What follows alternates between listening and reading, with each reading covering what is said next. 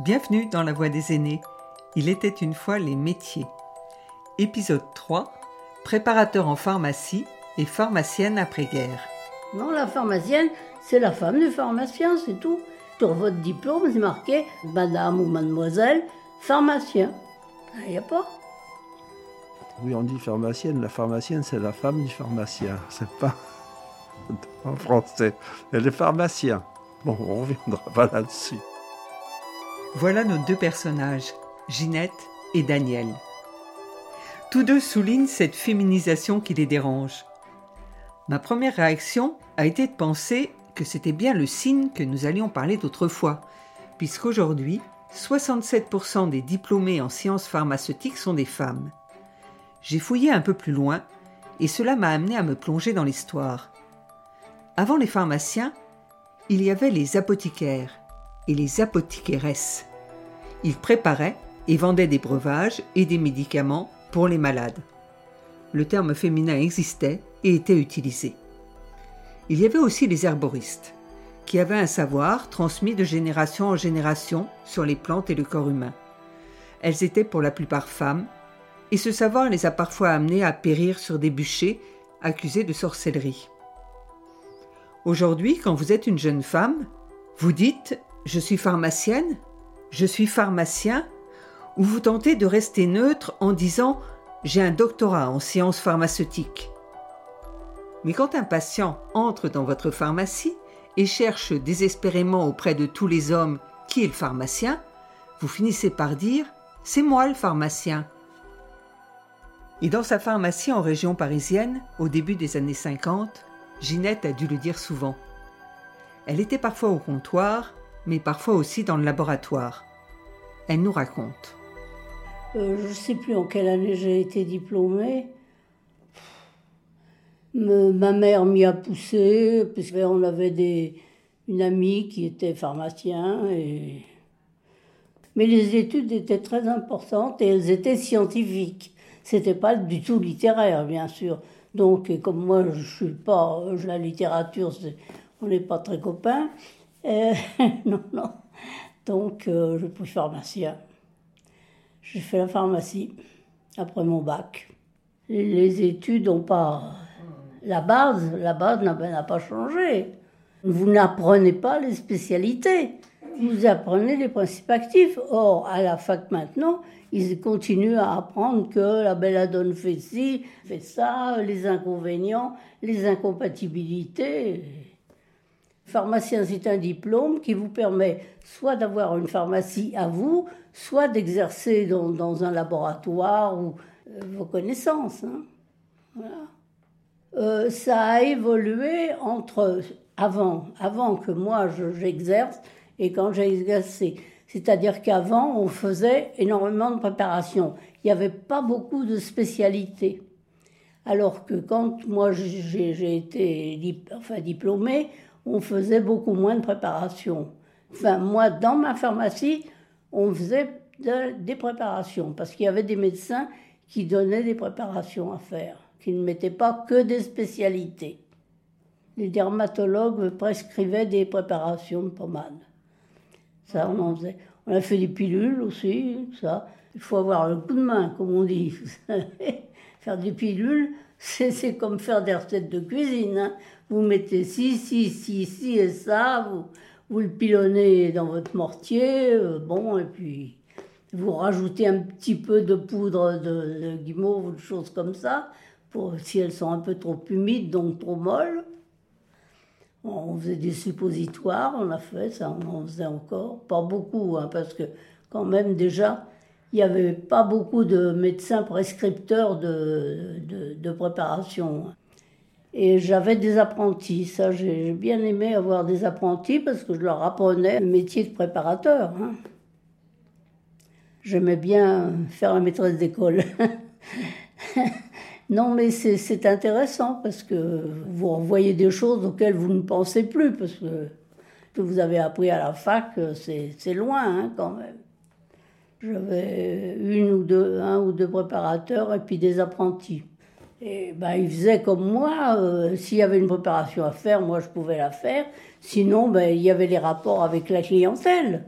parce que j'avais une pharmacie, une officine. Hein. C'était en banlieue parisienne. En banlieue parisienne.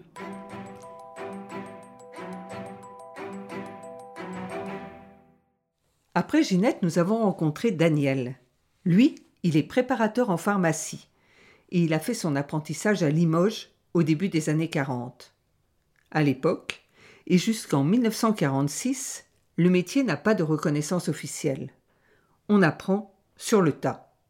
Ce n'est qu'en 1947 que des études et un brevet seront mis en place. Je suis né dans une famille euh, pauvre. Mes parents travaillaient dans la porcelaine. Je prends mon certificat d'études à, 12 ans. Six mois après, je vais travailler dans une droguerie. J'y reste euh, six mois. Finalement, je retourne à l'école. Puis on est en 1940. Début 41, bon, ben, il y a des problèmes dans la maison, il n'y a pas d'argent, il y a des tas de choses. On me trouve une place d'apprenti dans une pharmacie c'est les courses, les livraisons. Je suis dans un quartier bourgeois, on livre l'eau minérale, etc. Euh, je bois toujours avec le panier, la bonne qui ouvre la porte, des choses comme ça. Bon, vous avez 10 centimes de pièces. Il y a un vélo, il y a un grossiste euh, où il faut aller chercher des médicaments. Je suis content de prendre le vélo, je suis encore un gamin. Euh, je reste dans cette pharmacie six mois. Et puis un jour, le préparateur qui était là, il me dit Écoute, Daniel, tu n'apprendras jamais ton métier euh, dans cette maison, etc., etc. Si tu veux, je connais quelqu'un. Il me dit Va voir, euh, peut-être que ça sera intéressant pour toi. C'est pas moi qui y vais, c'est maman. Elle rencontre le préparateur, un monsieur qui s'appelait Monsieur Doucet, qui lui dit Oui, il y a effectivement une place d'apprenti, mais. Euh, la patronne n'est pas là, il faudrait, faudrait revenir. Euh, donc, euh, la maman elle pose des questions, mais combien va-t-il gagner? Bien sûr, cet argent, il faisait besoin à la maison. Et là, le préparateur, il parle de 300 francs. Pour moi, bon. Et puis, donc, euh, je me présente quelques temps après, et je rencontre la patronne. Elle me dit, bon, écoute, de toute façon, tu commences à cette date, au mois d'octobre, tu commences le 1er octobre, donc 1941, euh, dans cette pharmacie. Alors l'apprenti que je suis, évidemment, comme d'habitude, il a son petit ménage à faire quand il arrive le matin. Essuyer le, le comptoir, euh, entretenir les balances. Il y a deux Robert Val, un trébuchet. et puis, il y a des courses à faire, des choses comme ça. Je change complètement de façon de vivre par rapport à la pharmacie précédente où j'étais. Là, je suis, je suis pas considéré de la même façon. Il faut que je vous dise, le patron, c'est un professeur à l'école de médecine. Il est, médecin, il est le mari de la pharmacienne. Elle est pharmacien. Même les femmes sont pharmaciens, il n'y en a pas beaucoup, mais la profession, c'est masculine. Et je vais être, un petit peu le gamin de cette, de cette ce couple, si vous voulez, va avoir une importance considérable sur moi.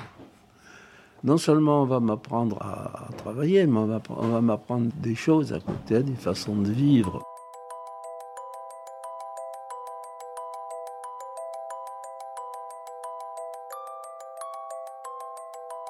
Je vis avec le préparateur et les stagiaires. On est généralement trois dans la pharmacie. Madame Bonovi, elle n'est pas là toute la journée. Elle n'est pas le genre à s'asseoir à la caisse. Bon, Monsieur Bonneau n'est pas toujours là. Pour des raisons diverses, Monsieur Bonneau a entrepris de constituer un centre de résistants. Il est à l'origine du mouvement franc-tireur dans toute la région. Mais nous avons un stagiaire. Le stagiaire, c'est un étudiant en pharmacie qui fait son stage en pharmacie avant d'attaquer sa première année à l'école, parce que c'est pas encore une, une faculté, la ville de Limoges. De 1909 à 1968, les études démarrent par un stage d'un an auprès d'un pharmacien agréé. Puis l'étudiant effectue trois années d'études avant d'obtenir son diplôme de pharmacien. En 68, une année supplémentaire est introduite. Cette cinquième année permet de choisir si on souhaite s'orienter vers l'officine, vers la biologie ou encore vers l'industrie. Enfin, en 1984, une sixième année est introduite. Elle permet d'approfondir la spécialité choisie. Et pour ceux qui souhaitent devenir pharmacien hospitalier, il faudra encore compter trois années supplémentaires. Bref, les études et les métiers se précisent et au fur et à mesure des années, la pharmacie se transforme. À l'époque, euh, rien n'était à la vue comme on trouve dans les pharmacies d'aujourd'hui. Tout était fermé. C'était pas la pharmacie d'aujourd'hui. C'était tota-, quelque chose de totalement différent. À l'époque, les gens faisaient beaucoup de conserves. On faisait des, petits paquets d'acide salicylique. Tu apprends à peser 20 grammes sur la balance, 20 petites feuilles de papier. Et sur ces 20 petites feuilles de papier, tu vas répartir de façon égale, on va peser à chaque fois, un gramme d'acide salicylique, et puis après, tu vas faire ton paquet. Et donc, la première façon de travailler, c'est plier ces paquets le mieux possible, et puis finalement, après, aller plus vite que celui à côté de vous. Donc, ça, c'est une des, premières façons de travailler, les trucs de la pharmacie. J'apprends donc à faire des paquets. Je vais apprendre à faire du sirop. Il y a un appareil à sirop, il faut travailler avec du sucre candy. Je vais apprendre à faire des pilules, mais là c'est un autre système. On va couper ces pilules. Soit on les coupe net, et après on va les rouler avec les doigts, et on finira avec un petit plateau, avec une poudre de lycopode pour les, les égaliser. Soit au fur et à mesure qu'on va devenir habile, quand on, quand on va couper ces pilules, on va en même temps les rouler, on va les sortir rouler. Donc c'est à chaque fois une, épreuve. Enfin, on apprend, parce que j'ai le préparateur à côté de moi qui travaille.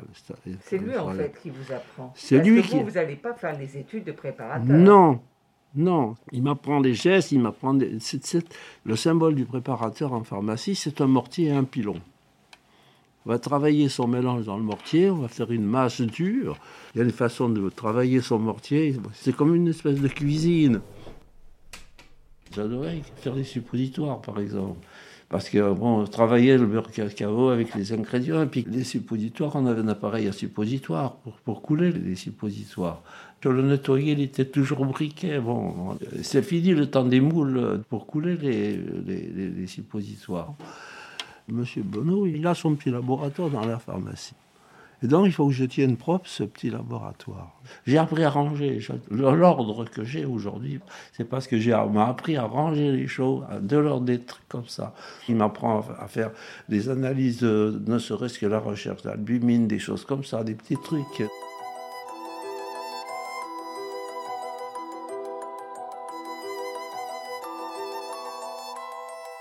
Nous sommes en pleine guerre la pharmacie où travaille Daniel n'y échappe pas. Cette période, c'est 1941-1942, ça se situe. Dans toute cette période-là, il y a des tas de choses que je ne saisis pas. Passeront à une certaine époque des préparateurs. Ce sont des juifs qui ont quitté la zone et qui sont. Je, le saurai après. Et puis un jour, M. Doucet s'en va. Donc il est remplacé par un autre préparateur. C'est un préparateur qui est juif. Finalement arrive euh, la période de 1943 et là c'est la débandade. Un jour, la Gestapo arrive à la pharmacie. Et le préparateur, M. François dit, passe par derrière, va prévenir Mme Bonneau. Je vais m'écharpe, quoi, si vous voulez. Et je, croise Mme Bonneau au milieu de la place des Carmes. Et la Gestapo arrive, il l'embarque.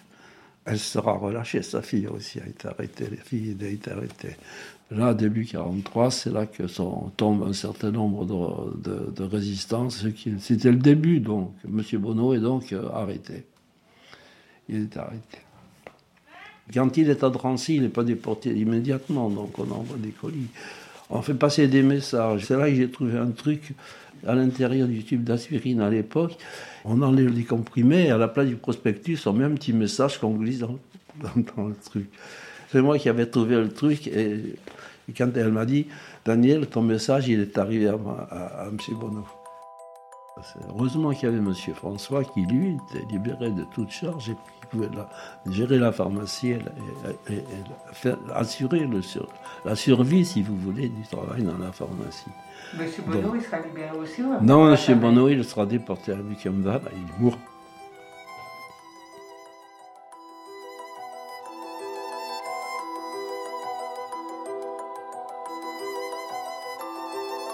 Daniel va continuer à travailler dans cette pharmacie quelques années. mais rien ne sera plus comme avant. Il s'engage ensuite dans la jeunesse communiste, il se marie et quitte la région. Il continue d'exercer le métier de préparateur en pharmacie. Et la dernière pharmacie où il travaillera sera la pharmacie juste à côté de l'Élysée. Il la quittera pour prendre sa retraite quand celle-ci sera vendue.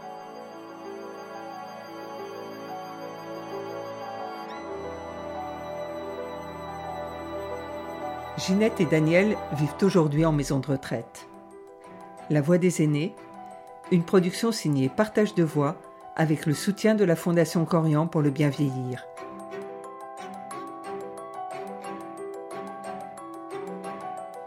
Réalisation Sophie Pillot, Agnès Maton. Musique David Gubitsch.